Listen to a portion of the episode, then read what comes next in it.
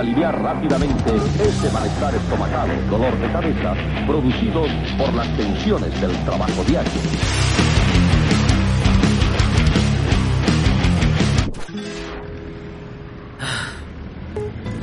A ver, a ver, ¿en qué estaba? ¿En qué estaba?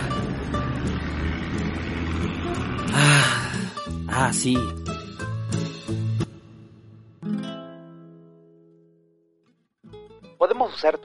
Otra cosa que no sea quejarnos, muchachas y muchachos?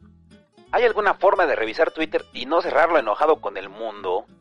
¿Por qué lo seguimos usando? Aunque siempre nos deja esa sensación de qué demonios pasa con nuestro país, con nuestra sociedad, con nuestros conocidos y con el mundo. Recientemente cumplí 10 años como usuario de Twitter. No sé cuántas horas habré pasado en esta red social, pero lo que sí sé es que han sido las suficientes para afirmar que Twitter es más tóxico que cualquier canal de Twitch y nadie se queja. Y no veo a padres preocupados por ello. Twitter hace más daño que 4chan, Taringa o cualquier tabloide digital de niños rata y no veo a los medios alarmados por ello. Twitter destruye más reputaciones que cualquier canal de chismes en YouTube y no veo a nadie preocupado por la estabilidad mental de sus usuarios. Twitter golpea más duro la autoestima que cualquier foto en Instagram donde se quitan la lonja con Photoshop y no veo a ninguna organización haciendo campañas de prevención para alertarnos de no hacerle caso a las voces de anónimos que bien podrían ejemplificar la esquizofrenia. Si existe un adjetivo para Twitter aparte de tóxico, es esquizofrenizante. Es un cúmulo de voces que te hablan sin tu autorización. Son voces que te susurran obscenidades, que te ofenden, aunque pongas el pensamiento más simple, que te responden solo por responder y lo firman insultándote. Haces una pregunta simple y te responden, ya vas a empezar a mamar. Este podcast será un experimento en tiempo real. Mientras escribo esto, voy a publicar un tweet en mi cuenta. Una afirmación simple que no involucra política, economía, no es un insulto, no es un ataque, no es nada, más que una afirmación personal, un gusto propio que comparto en forma de texto. Los gatos son bien chulos. Porque sí lo son. Lo publicaré en este momento para demostrar un punto. A los pocos segundos ya me contestaron. No tanto como tú, papucho. y otro. Y las gotas bien. Llevo un minuto ahí. Un minuto. Y ya hay dos respuestas sobre una afirmación irrelevante. Llevo un minuto ahí y hay quienes se sintieron urgidos por expresar su opinión sobre el tema más trivial que existe. Y es que ese es el principal problema de Twitter. Le da una voz a todos. Y el riesgo de darle una voz a todos es que todos hablamos por hablar.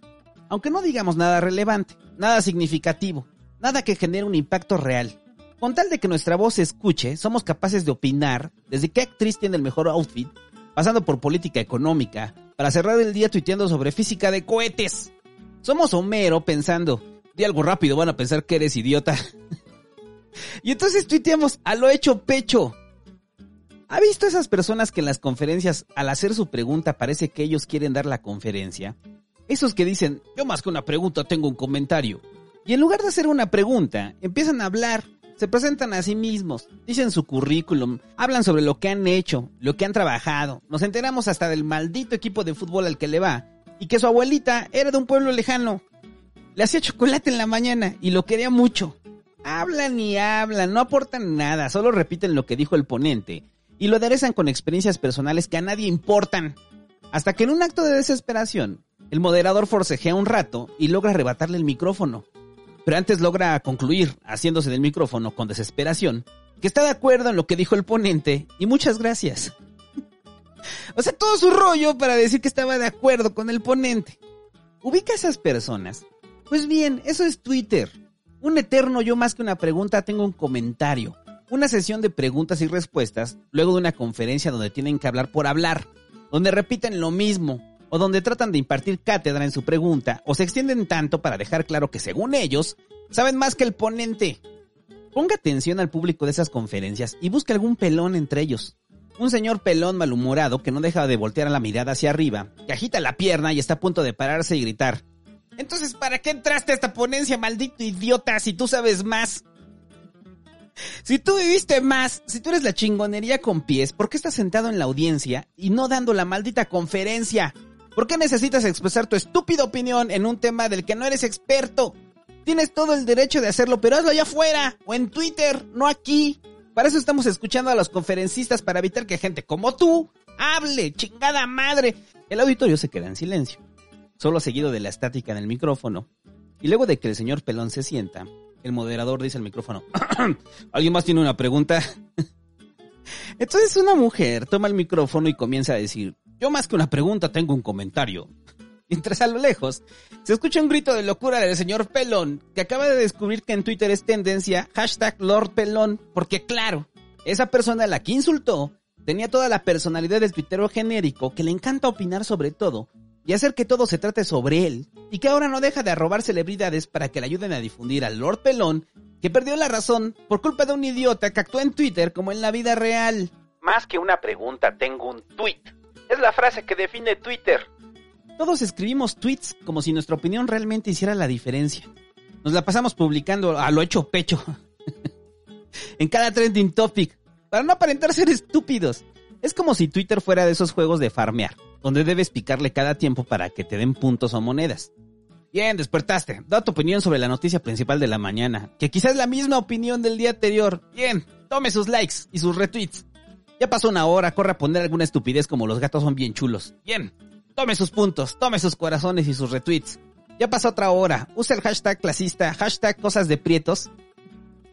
Ya es un chiste idiota al respecto. Bien, ya pasó otra hora. Sube alguna foto de lo que estás comiendo. O un comentario sobre lo que comerás. Obvio no olvides el buen humor, eso te garantiza más puntos. Perfecto. Ya pasaron dos horas más. Estás perdiendo puntos. Checa los trending topics. Indígnate por un acto de racismo. Y usa el hashtag Black Lives Matters. Muy bien, vas perfecto. Toma más me gusta. Y ya para terminar tu jornada antes de dormir, únete a una tendencia simplona como la discusión de los Golden Globes, de los Oscars, de los Emmys, de los Grammys, de la Met Gala o algún evento de celebridades. Comparte un par de memes, peleate con un desconocido, excelente, tome sus puntos finales y ya duérmase que mañana debe pararse temprano a repetir el ciclo. Porque así como esos juegos de farmear puntos son infinitos, Twitter también lo es. Y lo peor es que no hay incentivos reales, ni tangibles. No hay recompensas más allá de la sobada de ego, del reconocimiento de un auditorio anónimo magnificado a través del retweet y del me gusta.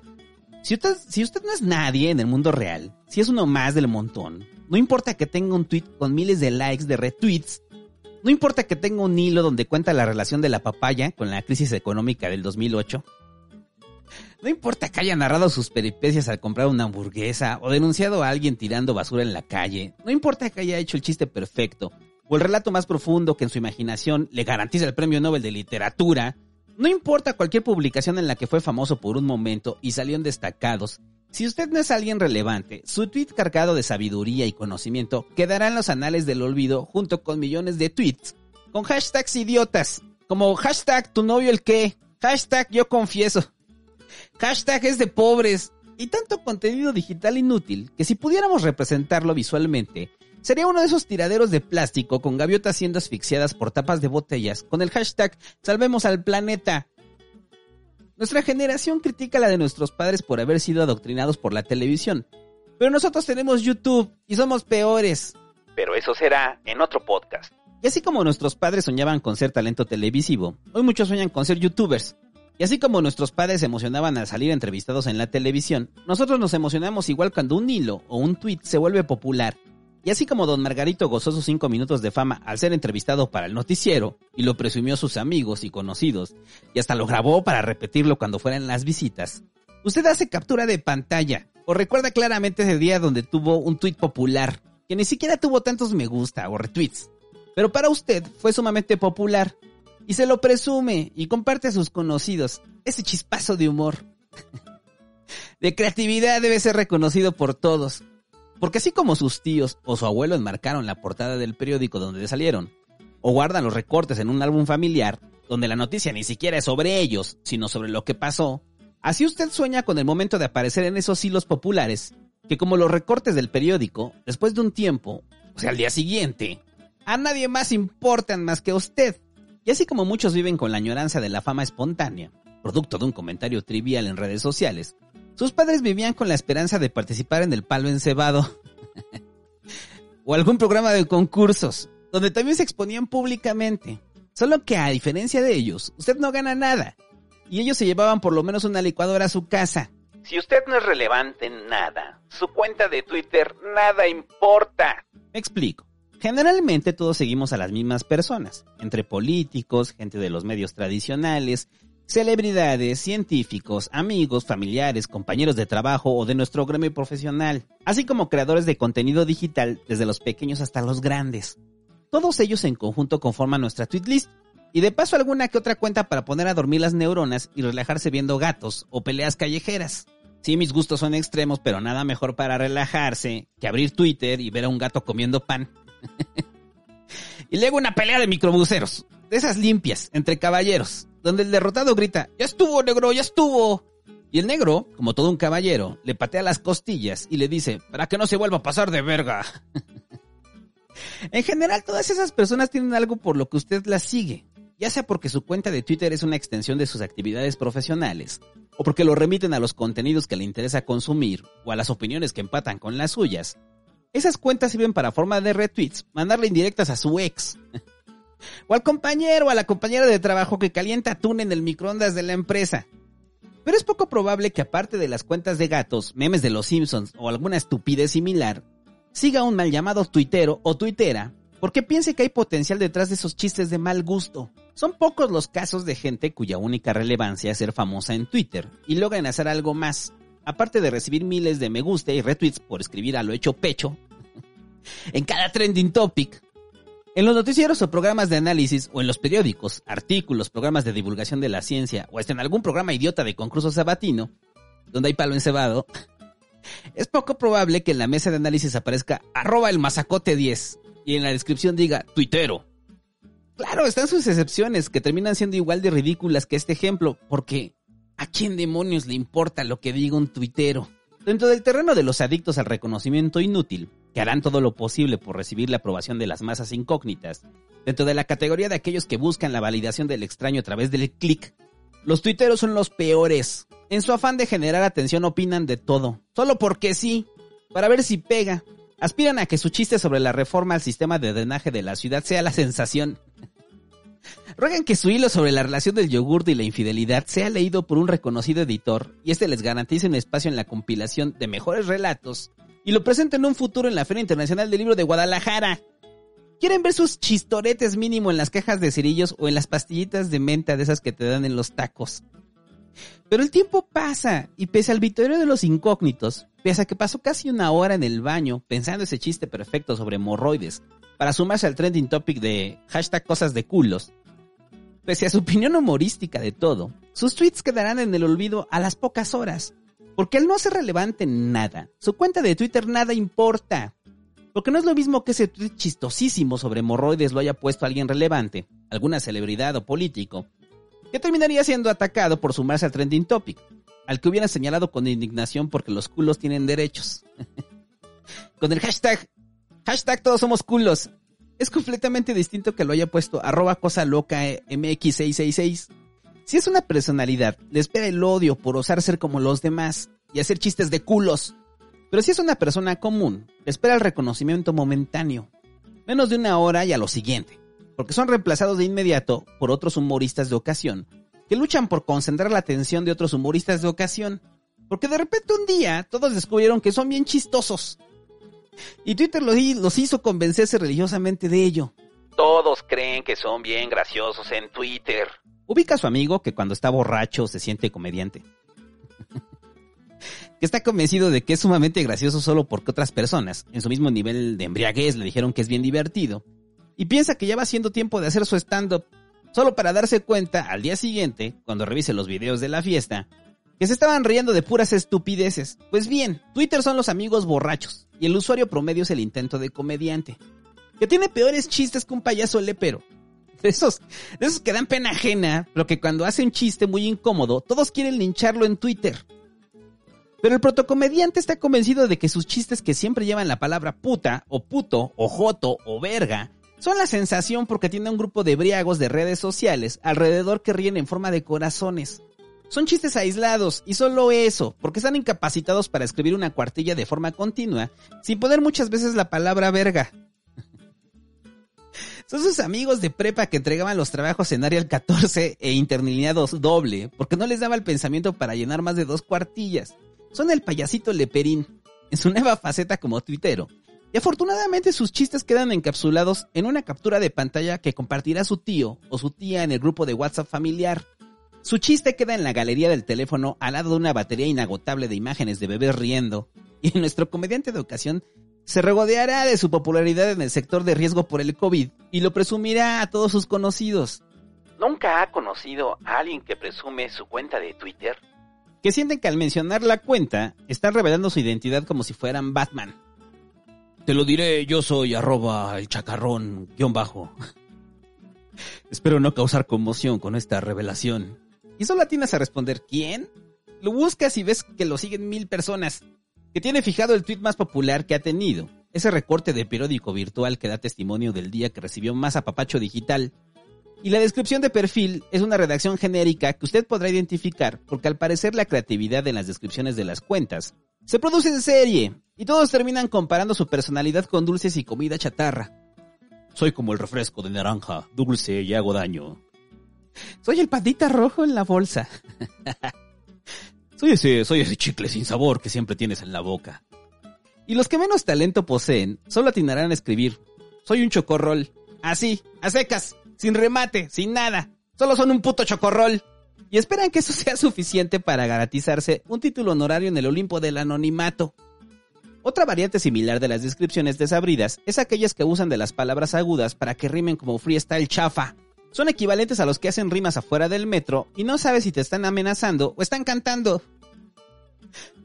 Pensador por convicción, tuitero por diversión, emprendedor por vocación, abogado de profesión. Y para rematarlo, aderezan su descripción con algún gusto universal, pero que para ellos refleja su compleja personalidad como me gustan los tacos, adicta a la pizza, el corte de carne va a término medio. Aunque yo soy psicólogo, no necesitas hacerlo para identificar la cuenta de un idiota. Ellos mismos se exhiben. No necesitas escarbar en la profundidad de su psique. No necesitas analizar su complejísima conducta para llegar a la conclusión de que la persona que está detrás de esa cuenta, que tiene como foto de perfil a un felino, un auto, una flor o a Bob Esponja, es un idiota. Basta la descripción del lugar común, basta revisar un par de tweets, basta triangularlo con la foto de perfil y tiene una descripción detallada de con quién está intercambiando comentarios inútiles y aún así, pese a que lo sabemos, pese a que lo intuimos, decidimos que no hay mejor forma de pasar nuestra tarde que discutiendo con idiotas anónimos. ¿Por qué nos encanta discutir con gente que nunca vamos a conocer en nuestras vidas? que son tan relevantes para nuestra existencia como el güey en el último vagón del metro que está a 20 metros de usted. Es absurdo, no tiene sentido. Es poco probable que usted cambie de opinión luego de un intercambio de tweets con arroba ricopan01. que de entrada sabemos que tiene 19 años, comparte memes de Shrek y su foto de perfil es la máscara de Guy Fox, haciendo referencia no al cómic de B de Vendetta ni a la película. Su imagen con capucha en tono verde y con tipografía de Matrix hace referencia a Anonymous y aún así decidimos intercambiar argumentos y descalificaciones. Y cuando caes en cuenta de que estás desperdiciando la tarde, tratando de discutir con un desconocido, te preguntas, ¿qué demonios estoy haciendo con mi vida? Cierras Twitter, no sin antes leer la última respuesta de arroba ricopan01, ¿Qué te escribe, ¿por qué tienes miedo a debatir? y ahí tienes dos opciones, ignorarlo, dejar que se pierda en el mar de tweets, que ahora están montados en hashtag es de norteños, hashtag Team Pambazo, o seguir la estúpida discusión, convencido de que no rehuyes del debate. Ahorita va a ver arroba ricopan01. Le dejaré claro en tres tweets por qué tengo razón. Quería debate, va, vamos a darle debate. Pero entonces tu acérrimo adversario, de hace 20 minutos, no contesta tus tweets, no sigue en la pelea, te ignora, revisas varias veces para ver la respuesta, hasta lo stalkeas. y nada, no sientes la satisfacción de haberlo convencido, de haberlo derrotado, y ves que tuitea otra cosa, un retweet de un meme, y con ese arrebato impulsivo, el mismo que criticabas hace minutos le contestas, ¿por qué tienes miedo a debatir? Todos nos hemos enganchado en algún momento en una discusión idiota con un desconocido en Twitter. Todos, desde arroba Juan Sayajin, bajo, hasta celebridades, artistas y líderes mundiales. Nadie es inmune a los tweets lastimeros, malintencionados, insultantes, culeros. No hay forma de que se te resbale el tener a una marabunta de trolls saturando tus notificaciones cuando ya ni siquiera son argumentos, son GIFs, así tal cual GIFs, y memes absurdos que buscan llevarte al estado esquizofrénico que producen. Por eso quienes siguen pensando que en Twitter se puede debatir, han de estar en plena conferencia, y cuando les toque responder, sacarán pancartas con memes o reproducirán en la pantalla el GIF de la niña con lentes oscuros bailando. Sí, esa es mi respuesta. Esto es un debate. Son ganas de chingar, que encuentran el megáfono perfecto en el anonimato, espíritus destructivos que se sirven del mensaje inmediato para demoler cualquier cosa. Si tuiteas que te gusta YouTube, te responden, ¿qué mamada te gusta YouTube? si posteas que no te gusta YouTube, te responden, se ve que no sabes de música.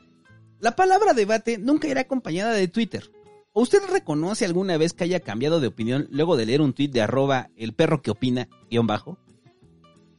¿Recuerda alguna vez que se haya ido a dormir después de revisar su cuenta de Twitter? Recuerda haber apagado el teléfono, cerrar los ojos y pensar. Creo que esa discusión me hizo una mejor persona gracias a ese anónimo. Ahora he cambiado mis ideas con respecto al sistema económico global y la física de cohetes. Aparte de que gracias al hashtag cosas de culos, me he reído y he aprendido a apreciar la importancia de las nalgas en nuestra anatomía. Buenas noches, Tierra. Buenas noches, anónimos de Twitter. Gracias por hacer de este mundo un lugar mejor. Eso nunca ha pasado, ni pasará. Porque Twitter no es para debatir, porque para empezar no hay forma de debatir, y aunque la hubieran, no sirve de nada. En Twitter no entramos abiertos a las opiniones de los demás, vamos a imponer nuestra verdad, nuestra opinión y forma de ver el mundo. No entramos a recibir información, sino a hablar sobre ella desde nuestro sesgo de confirmación. Navegamos y generamos comentarios superficiales que buscan imponer nuestra forma de ver la vida opiniones de política tribal y de paso hacemos chistes de mal gusto con el trending topic clasista y racista en turno, que ahora es hashtag cosas de morenos. Consultamos noticias que se sirven del clickbait más chantajista y de un tiempo para acá leemos hilos idiotas tras hilos idiotas sobre dramas megalómanos que son como leer la sección porno del periódico barato. Pero al menos el periódico sirve para madurar aguacates, a diferencia de esos hilos bobos que apenas al atisbar la primera línea dices para tus adentros, no voy a leer eso. Si no se puede debatir en Twitter, si no podemos confiar en la opinión de los demás, si para empezar vienen a imponerla, si estamos expuestos a la cascada de chistes de vergas y gifs de niñas bailando con lentes, y a un bombardeo constante de clickbaits disfrazados de noticias, entonces ¿para qué la usamos? se preguntará. Y la razón es la misma por la que pintamos cuando vemos un muro, donde todos pintan. Es la misma por la que la gente pega su chicle en un árbol, donde todo mundo pega su chicle. Es la misma razón de cuando vamos a ese bar donde cualquiera puede pintarrajear las paredes y terminamos dibujando un pito y puto el que lo lea. Y concluimos que somos bien graciosos. La razón es la misma, expresarnos. Pero la expresión en estos tiempos está muy mal interpretada y se le adjudica un significado positivo. Lo cual es falso porque no toda expresión humana es digna de reconocerse porque la mayor parte del tiempo expresamos pendejadas. Twitter es una libreta de notas pública. De ahí que publiquemos tweets. La palabra publicar lleva en el nombre su definición es hacer algo público, es comunicarlo para todos. Voy a publicar un chiste de pitos, es igual a voy a hacer de conocimiento y acceso público para todos un chiste de pitos. Y creo que ese es el problema principal. Hemos dejado de analizar el significado de la palabra publicar para reducirla y minimizarla en forma de un botón de cualquier red social. En algunas redes incluso eliminaron la palabra publicar y la cambiaron por enviar. Quizá para evitar que millones de incautos nos diéramos cuenta de que cada que picábamos ese botón, el verbo se transformaba en acción al publicar nuestra vida, las fotos de nuestros gatos y nuestras reflexiones más oscuras en forma de tweets. Si Twitter es una libreta de notas pública, sabemos que en la libreta de una persona podemos encontrar de todo. Desde pensamientos profundos, reflexiones diarias, datos importantes, dibujos de pitos, confesiones oscuras, anagramas fáciles de descifrar, recortes de periódicos, estampas graciosas de niñas bailando con lentes oscuros, datos de lugares, restaurantes e intentos de poemas, historias melodramáticas y notas depresivas. Todo eso está en la libreta de una persona, todo eso habla sobre esa persona. Y aunque muchos lo nieguen, aunque digan que Twitter solo lo usan para divertirse o para informarse o para ver memes, está claro que nuestras cuentas sí hablan mucho de quiénes somos, porque para empezar decidimos darle publicar aquello que nos compete a nosotros y solo a nosotros. Y no hablo de las cuentas de figuras públicas, políticos y celebridades que son llevadas por community managers que deben fingir ser ellos para publicar por ellos. Deben ser dobles digitales de Chester Chetos. o del Dr. Simi. Es uno de los trabajos más absurdos que ha visto nacer el siglo XXI. Pero eso será en otro podcast. No, hablo de las cuentas personales, de gente que quizá en el mundo real, no en Twitter, son personas sumamente relevantes e indispensables profesionistas metidos en el verdadero engranaje del mundo, pero que también usan Twitter como libreta personal, y cuando adquieren relevancia, la policía de lo políticamente correcto se irá a su pasado para evidenciar que cuando tenía 20 años dibujó un pito e hizo un chiste sobre culos. Siempre me ha parecido raro cuando atacan a personas por lo que tuitearon hace 10 u 8 años.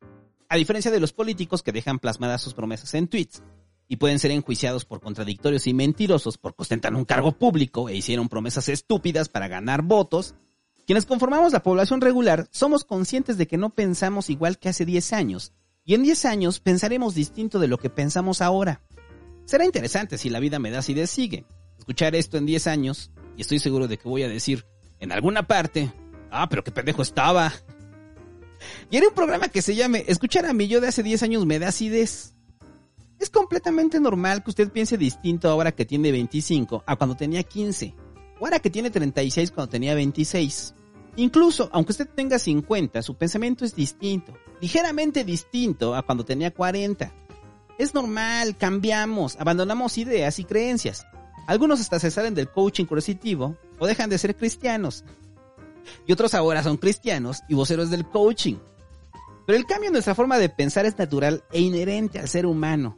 Y si afirmamos que Twitter es una libreta pública, pues revise sus libretas o cuadernos de hace 10 años. Algunos tendrán en la última página. Te amo, Viri, por siempre juntos. Y Viri ahora escribe en su libreta, pero ¿cómo anduve con ese güey? Si alguna vez ha encontrado una libreta vieja, se sorprenderá de lo que está escrito ahí. Incluso podría negar que usted lo escribió o que dibujó ese pito. Lo ve como algo ajeno, tan lejos ve a esa versión de usted que no puede creer que pensara así. Pues eso mismo pasa cuando sacan tweets del pasado. Y no quiere decir que haya personas congruentes con sus ideales. Pero la diferencia entre congruencia y terquedad es tan mínima que no podemos diferenciar una de otra. Cualquier persona que se vanaglorie de pensar exactamente igual que hace 10 años, sin variaciones, es un idiota en potencia o un terco congruente. Todos tenemos un pasado raro que quisiéramos no recordar, pero que tu mamá insiste en no dejarlo en el olvido cuando saca el álbum de fotos, donde luces como si metieran a Eminem al microondas. Por eso nadie quiere revivir su cuenta de High Five. Saben lo que se oculta ahí. Esa versión de sí mismos que no quieren traer de vuelta. El problema es que en Twitter todo se queda en archivo. Todo está a un clic de búsqueda. Dejaron las notas de la libreta desperdigadas en tweets. Y ahora hay quienes las utilizan como pruebas irrefutables de que es un idiota y frente a la respuesta. No, güey, es que en ese entonces pensaba eso y me arrepiento. No les basta. No, señor, no es suficiente el escarnio del pasado hay que encuerarlo. hay que encuerarla, que camine por la plaza pública, que nos pida perdón. Lo acabamos de conocer hace unos minutos gracias al hashtag de hashtag Lord Pelón. Pero es un imbécil, tiene cara de imbécil y seguro siempre fue un imbécil. Que se humille, que lama al suelo, que hable con voz de bebé, que se dibuje pitos en la frente. Pero ni haciendo eso será suficiente. Porque cuando Twitter quiere linchar, cuando se organizan para destruir, son legión. Twitter es la turba iracunda, es el pensamiento de masa representado de forma digital. Ese es el hinchamiento en las noticias donde ves señoras en chanclas, chavos y chavas con tubos, señores con palos, donde todos tratan de sujetar del cabello al culpable. Y al intentar pegarle, se pegan entre ellos. Alguien le quiere dar un puñetazo y se lo termina dando al señor con el palo, mientras gritan, ¡quémenlo! ¡Mátenlo! Para que aprenda a respetar el culero. Ahí lo van jaloneando hacia la plaza pública mientras le meten puntapiés en el culo y le sacan sus fotos de hace 10 años. Le dan de zapes y le enseñan ese tweet donde dijo que patearía una foca bebé por unos tacos. el puto! Con que ibas a patear una foca, ¿no? Hacen sonar el hashtag para alertar a todos los del pueblo, quienes bajan armados de memes y teléfonos celulares para base de corazones lincharlo. Mientras el inculpado trata de defenderse, pide perdón, llora moco tendido, pero no basta, no. El pueblo de Twitter quiere sangre y empiezan a gritar, Twittero, sí, comunistas, no. Twitter es el odio acumulado de la humanidad en una red social. Y no veo a la Asociación Nacional de Padres de Familia poniendo el grito en el cielo. No, la culpa es de los videojuegos. ¿Cómo crees que Twitter, si Twitter es para informarse? Y a los pocos segundos el presidente del imperio tuitea que vendrán las balas sobre los manifestantes, y miles de personas lo retuitean diciendo a favor. Así es, los videojuegos hacen niños violentos, los videojuegos. Y es ahí donde Twitter encontró la unión perfecta. Cuando la política y Twitter se unieron, crearon algo tan nocivo para el mundo, hoy es altamente probable que la destrucción de la humanidad sea anunciada a través de un tweet. En un futuro, minutos antes de la extinción humana, usted verá un tweet con un video en vivo de las cabezas nucleares cruzando el mar. Le dará retweet y escribirá hashtag Pray for the World. en inglés, obviamente. Compartirá varios memes de Patricio espantado.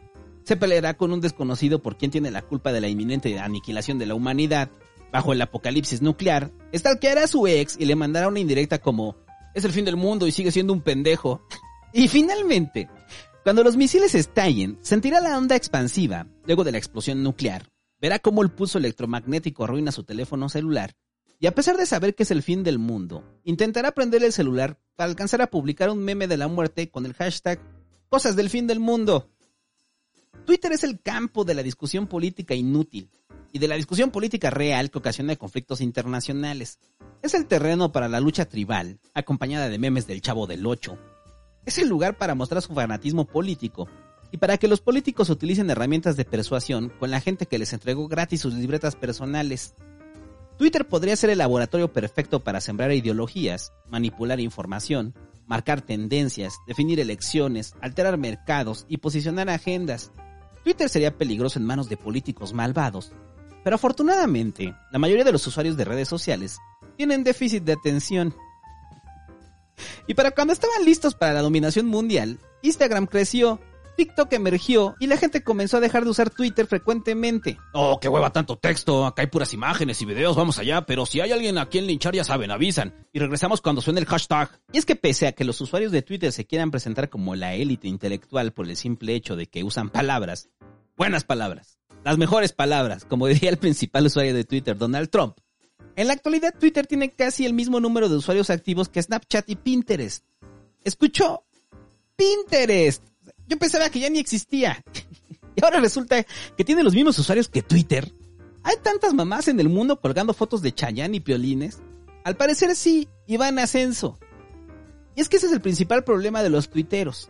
Creen que son relevantes como usuarios, que Twitter es donde se forman los líderes de opinión, y la realidad es que Twitter es la red que usan los líderes de opinión que ya eran líderes de opinión. Imagine que de repente desaparecieran líderes políticos, medios, celebridades y demás fauna de Twitter. ¿Seguiría entrando? ¿Qué habría? Probablemente se volvería como Pinterest y veríamos fotos de Chayanne todo el tiempo. Y es que ahí está la trágica realidad. Twitter es el megáfono de quienes ya son relevantes, por un lado, y es el mayor almacén de libretas personales que ahora son públicas por el otro. Solo eso, nada más. ¿Y entonces por qué la usas tanto, Santo? Se preguntará. Porque me gusta. Porque la asumo como eso, como una libreta pública de ideas aleatorias. Y muchas veces inconexas. Me gusta que aún siga siendo la única red donde puedo comunicarme y producir cosas solo con palabras. Me gusta pensar al aire y hacerlo público. Un tiempo me gustó mandar indirectas hasta que me di cuenta que era estúpido porque mi ex me tenía bloqueado. Además me gusta la política y ahí está la discusión política. Es el correo del rey donde sucederá el acontecer político del día siguiente. Es la charla de los poderosos que rigen el destino global, mandándose indirectas igual que usted con su ex. Son conversaciones políticas reales, no la de varios idiotas peleándose en las respuestas a un tuit. Me gusta stalkearme a mí mismo para recuperar notas que en algún momento se volverán algo, o guiones de la vida me da acidez. Y sobre todo, me gusta encabronarme. Porque si algo he aprendido también es que Twitter se revisa en el baño. Ayuda, y mucho y al menos 8 de cada 10 tweets se escriben con los calzones abajo. Como ese tweet que escribí hace poco, donde solo puse los gatos son bien chulos, como afirmación, como gusto personal, como algo que no esperaba respuesta. Y hasta el momento ya me mandaron fotos no solicitadas de sus gatos. me ofendieron con un chiste de mal gusto que dice, tenía razón, la calvicie y la testosterona no tienen relación. Alguien más hace que el tweet trate sobre él y afirma que es alérgico, que al chile no. Otros más responden no, a secas. Otro señala de forma sutil que me embarran su caca en la cara. y muchas cosas más de una simple afirmación inofensiva. Ni siquiera hablé de un gato en específico.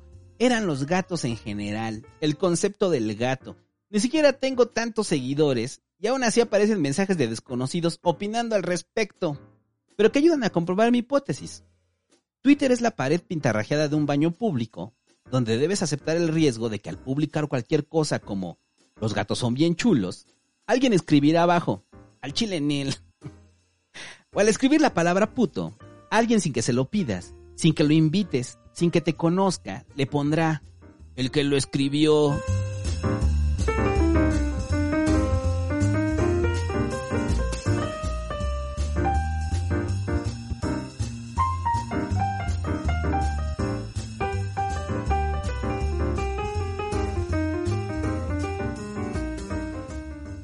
Este programa es traído gracias a los maravillosos Patreons y a la gente que, y a los miembros de YouTube y a los suscriptores de Twitch. Recuerde que así puede apoyar a la vida me da acidez, acceder a programas anticipados y acceder a programas exclusivos que no van a salir para el vulgo. Eh, eh, ya sea suscribiéndose con su cuenta de Amazon Prime, en Twitch Prime, en la está de la descripción. También está el Ciber. Ahí para la gente que va llegando a Twitch, eh, recuerden que hago stream de videojuegos los domingos, lunes y martes.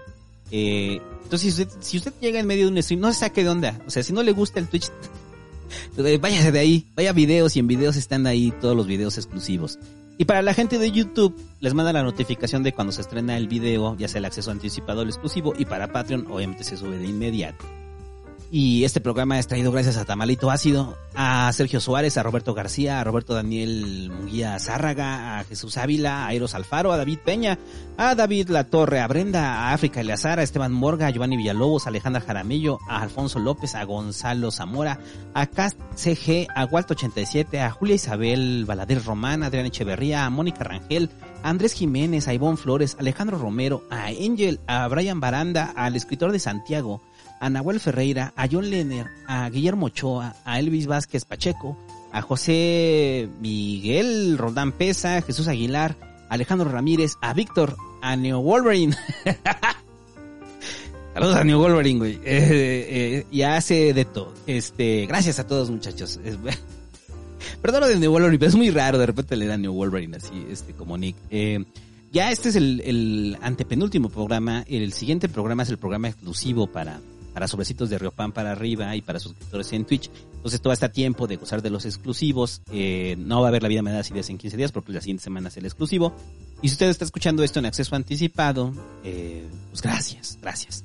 Porque es posible. Eh, y si usted está escuchando esto en acceso anticipado y no es Patreon ni suscriptor ni nada, pues qué rata, ¿no? Eh, entonces ya nada más falta el programa exclusivo la siguiente semana y para cerrar va a ser La vida me da. Después de eso voy a hacer un programa en vivo y ese programa en vivo voy a aclarar qué sigue para la vida me da acidez, cuánto tiempo va a durar el break de temporada, qué va a haber en medio de esa temporada. Nada más se los anticipo, vienen las crónicas del barrio. Y ya muchachos. No está abriendo Twitter en las mañanas, lo pone de malas. Y en la noche tampoco lo abra, también lo pone de malas. En sí no lo abra, pone de malas. Pero si quiere abrirlo, sígame ahí en arroba el Santo. Y ya. Adiós muchachos. Adiós.